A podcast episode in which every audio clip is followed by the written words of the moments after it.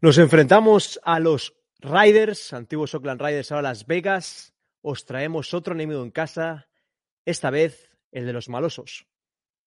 Hola, soy Madeline Burke de los New York Giants. Estás escuchando a Zona Gigante. Will Hernández, Will, bienvenido a Zona Gigantes. Y nuestro invitado de lujo para hoy, lo mejor lo dejamos para el final, es Coach Alonso, de con Raúl Alegre. Bienvenido de nuevo a Zona Gigantes. Tenemos a Joe Fan. Welcome to Zona Gigantes. Tenemos a Joe Ruback, más conocido como Listen Spade Guy, LPG. Pues hoy en Zona Gigantes volvemos a tener a un campeón de Super Bowl, en esta vez es Brandon London. Y es nada más y nada menos que Sebas M. Christensen. Sebas, bienvenido a Zona Gigantes, un placer que te pases con nosotros. Y es nada más y nada menos que Jerry Foley, es el creador de la revista Giants Insider. Jerry, welcome to Zona Gigantes. Muy buenas, queridos Giants fans. Eh, otro capítulo más de Nimo en casa. Hoy me toca estar solo por las horas intempestivas que tenemos que estar aquí con gente de Las Vegas, desde la ciudad del pecado, como le llaman. Soy Rubén, me podéis seguir aquí abajo en Rubén F. Vargas. Y acordaros, tenéis que dar ese like, ese subscribe y ese campanita que la verdad nos ayuda muchísimo y no cuesta nada. Y hoy tenemos desde Las Vegas a la voz en español de los Riders, de Las Vegas Riders. Ya cuesta decir Las Vegas, pero nos vamos habituando. Y desde Las Vegas nos acompaña Cristian Echevarría. ¿Qué tal, Cristian? Bienvenido al enemigo en casa. Hola amigos, ¿cómo están? Pues muy eh, bendecido, muy contento de estar con ustedes en este espacio. Un saludo a toda la gente que sigue la NFL, a toda la gente que sigue a los Raiders y por supuesto, gracias a ustedes por esta invitación. Pues nada, Cristian, que es la voz en español de los Riders, también comenta UFC, tiene una larga trayectoria, pero primero, Cristian, para que sepamos un poco más de ti, ¿cómo llega un guatemalteco como tú a ser la voz de los Riders, a, narrar los partidos en ese fantástico estadio que tienen los Riders? ¿Cómo llegas a ese sueño de poder ser eh, un trabajador oficial de un equipo NFL?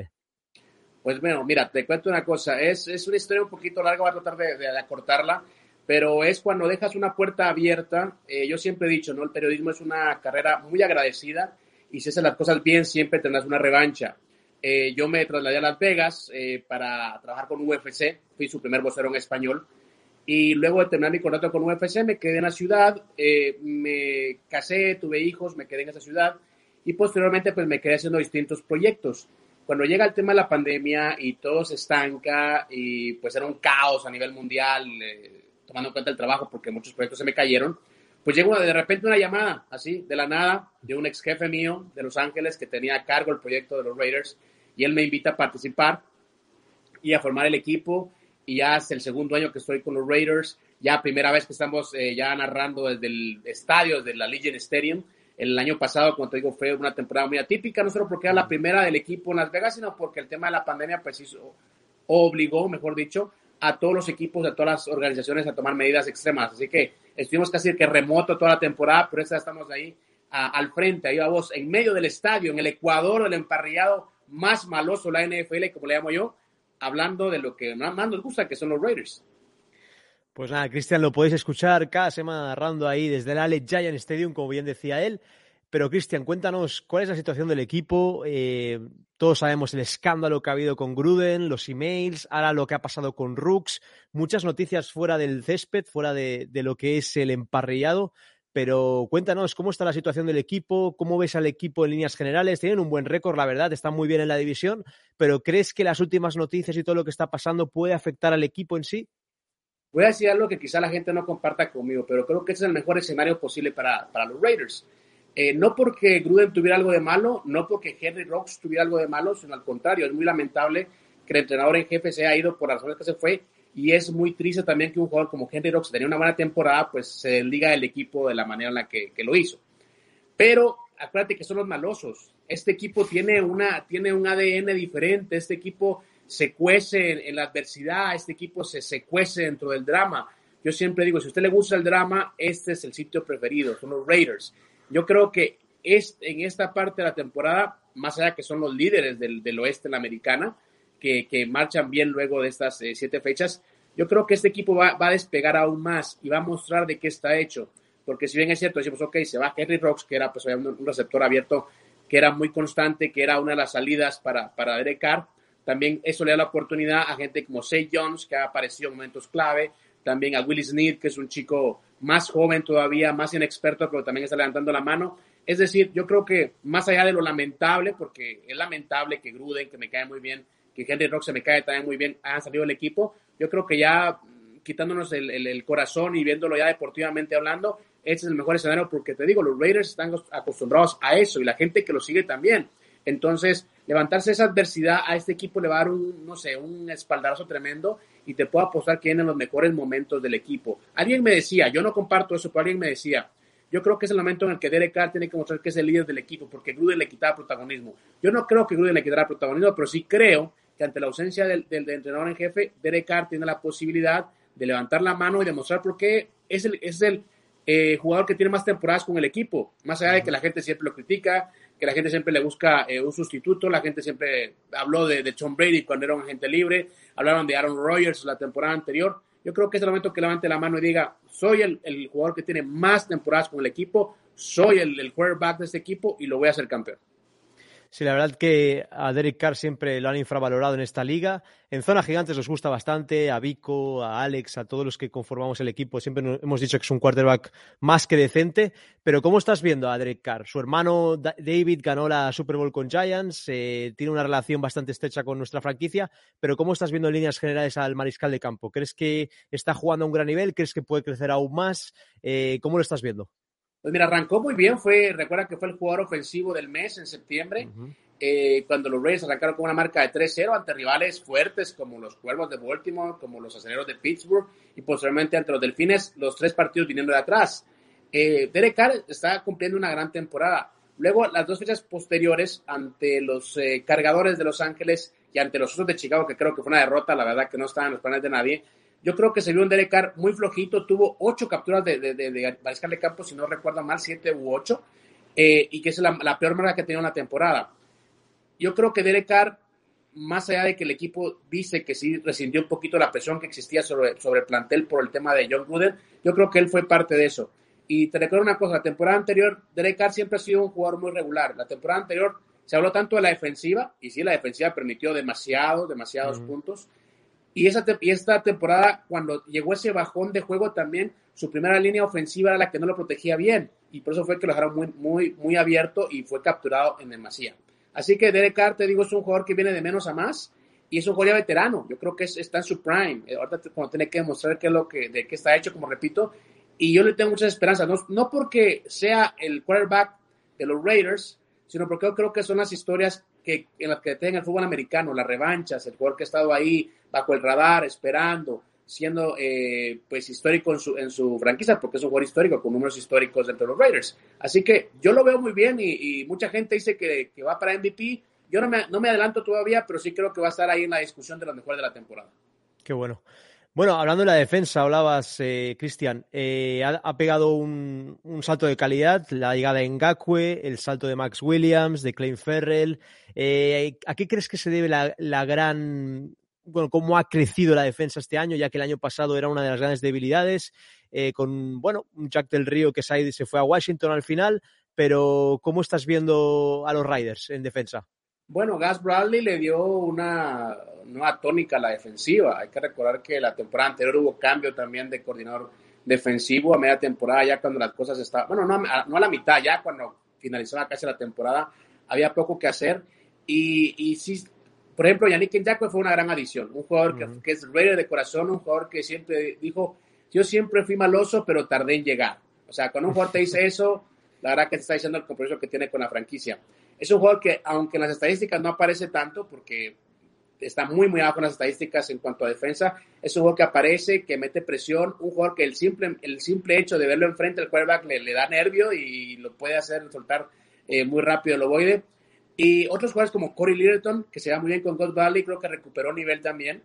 Y, y ese linebacker que esperábamos la temporada anterior, que luego de llegar de Los Ángeles pudiera hacer la diferencia con los Raiders, ahora está retomando nivel Max Crosby, la verdad que ha hecho una gran temporada. Eh, Capitán Crosby, eh, la verdad que no solo su historia de vida, ¿no? Porque como lo ha dicho, desde su sobriedad, de su lucha contra los excesos, sino también su lucha por hacer de este equipo un equipo ganador. Y cuando uno escucha a los jugadores me gusta mucho eh, un mensaje que tienen siempre al finalizar el partido, más allá del, resultado. Ellos tienen, una, tienen como un código de 24 horas, ¿no? Para digerir una derrota o para celebrar una victoria. Y otra cosa que han hablado todos, en este caso Chop Jacobs, en este caso eh, Yannick Nyakwe, en este caso Darren Waller, decían, este equipo tiene que ser criado, criado o creado bajo la resiliencia, bajo ese estigma de la resiliencia, porque únicamente así sabremos mm, cómo no caernos en una derrota y cómo elevarnos tanto como una victoria. Luego, Cristian, hablando desde la prisma de New York Giants, eh, llegáis al MetLife, varias horas de, viaje, tú creo que viajas con el equipo también, de la costa oeste a la costa este.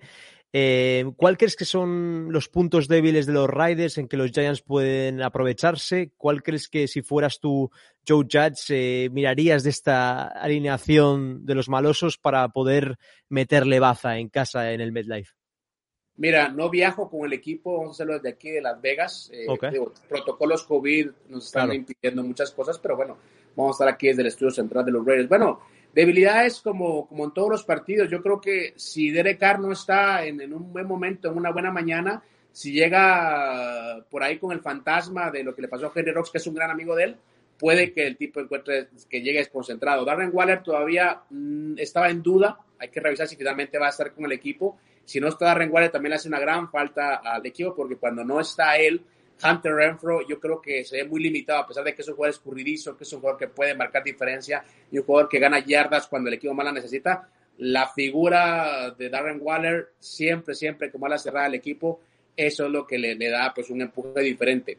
Eh, hay dos cosas que a me preocupan. Si Shop Jacobs no mantiene la continuidad que ha mostrado, porque ha sido muy irregular esta temporada. Entonces es un partido bueno, se lesiona, hace partidos malos, hace un partido bueno. La irregularidad de Joe Jacobs puede ser un, punto en contra de los Raiders. Eh, si no está Renwaller a, a, a, full, también puede causarle mucho, mucho daño. Y también está cuestionable, ¿no? Josh Jacobs también está cuestionable. Josh Jacobs también está cuestionable. Entonces, ambos jugadores, te digo, si no están o no están al nivel, al nivel que, que lo requieren, me parece que ahí podría ser eh, pues prácticamente una, una, debilidad grande que pueden aprovechar los, los Giants de Nueva York.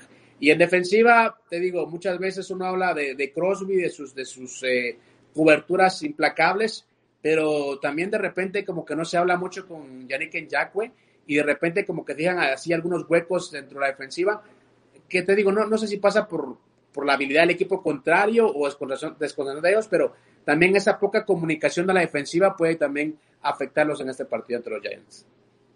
Perfecto, pues entonces habrá que estar muy atento a esos jugadores que nos ha resaltado Cristian. Y luego, Cristian, del lado contrario, ¿cuál crees que es la arma más mortífera de estos Riders? El, quizá el jugador que está más under the radar. Hemos hablado de Derek Carr, hemos hablado del mismo eh, Waller, pero ese jugador que para ti está rindiendo a un increíble nivel esta temporada y que está haciendo quizá el trabajo sucio de, estos eh, Riders. Ah, vamos a ir por zonas. En la defensiva me parece que Jonathan Abram, el safety, siempre es un jugador que también aparece cuando hay que sacar testosterona, cuando hay que ir por todo. Así que Jonathan Abram me parece que sí va a ser, tiene que marcar diferencia para, para los Raiders. Derek Carr, si está enfocado, si sigue en ese, en ese plano ascendente, me parece también que va a ser obviamente el cerebro del equipo y puede poner a, a, a moverse a sus compañeros.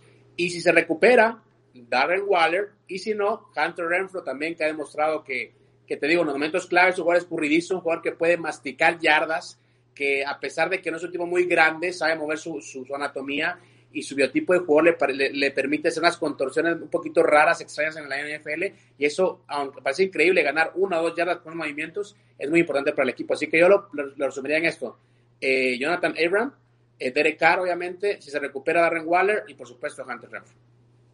Bueno, el último encuentro que jugaron Giants y Riders fue en Oakland, fue en el campo de los Athletics, con aquel, bueno, fue un partido muy, muy polémico porque McAdoo sentó a, a Eli Manning por Gino Smith, fue un partido que la verdad trajo mucha cola, pero ¿qué partido crees que vamos a ver este domingo, eh, ya en 2021, en el MedLife, con dos equipos que, bueno, uno ha cambiado de ciudad, que son Las Vegas, eh, por Oakland por Las Vegas, pero ¿cómo ves el enfrentamiento del, domingo día 7? Bueno, mira, yo te, diría, eh, con, lo que están haciendo los, los Raiders, yo esperaría un, juego abierto, un juego de, de, muchos puntos, pero también hay, un, hay, una, hay una, una constante con los Raiders y es que siempre que llegan como favoritos, que en este caso creo que llegan un poquito favoritos, eh, o cuando empiezan ganando como que se, se, se indigestan un poco con el rival. Entonces, eh, te podría decir que bajo esa premisa, yo creo que los Raiders van a arrancar lentos, van a, van a, dejar que el, que el, rival se mueva y luego me parece que después del segundo al, al, último cuarto van a empezar a apretar. Así creo que van a salir, porque te digo, cada golpe que tiene el equipo internamente tiene que afectar y aunque no es eh, una cabeza, en este caso Henry Rocks es un compañero de equipo, pues tiene que afectar al interno, al interno del mismo. Entonces no sabemos eso cómo puede eh, desfasar un poquito el interno del equipo. Así que yo creo que van a arrancar lentos y posteriormente el segundo, tercero y cuarto, el cuarto, eh, cuarto, cuarto, a la redundancia, me parece que vayan a empezar a apretar. Y sí creo una, te digo, yo creo que ganan los, los Raiders por dos touchdowns, por dos posesiones.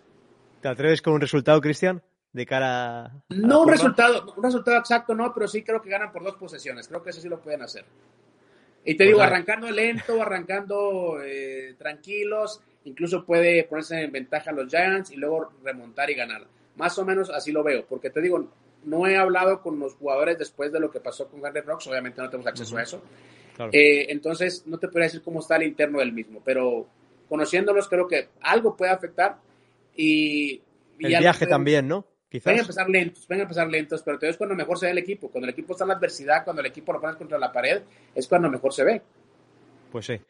Pues nada, Cristian, para que la gente de Zona Gigantes y toda la gente que escuche el podcast y nos vea en YouTube, eh, ¿dónde te pueden seguir en redes sociales? ¿Dónde pueden seguir tu trabajo? ¿En qué canales estás? ¿En qué radio vas a transmitir el partido para todos los fans de Riders en español? Ah, gracias. Mira, a la gente que quiera continuar la conversación, eh, estamos en Instagram como el blog de Chris. Igual en Twitter también, el blog de Chris.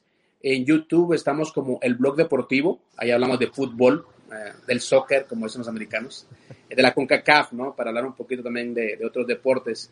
Y a la gente que está fuera de Estados Unidos, pues nos puede escuchar.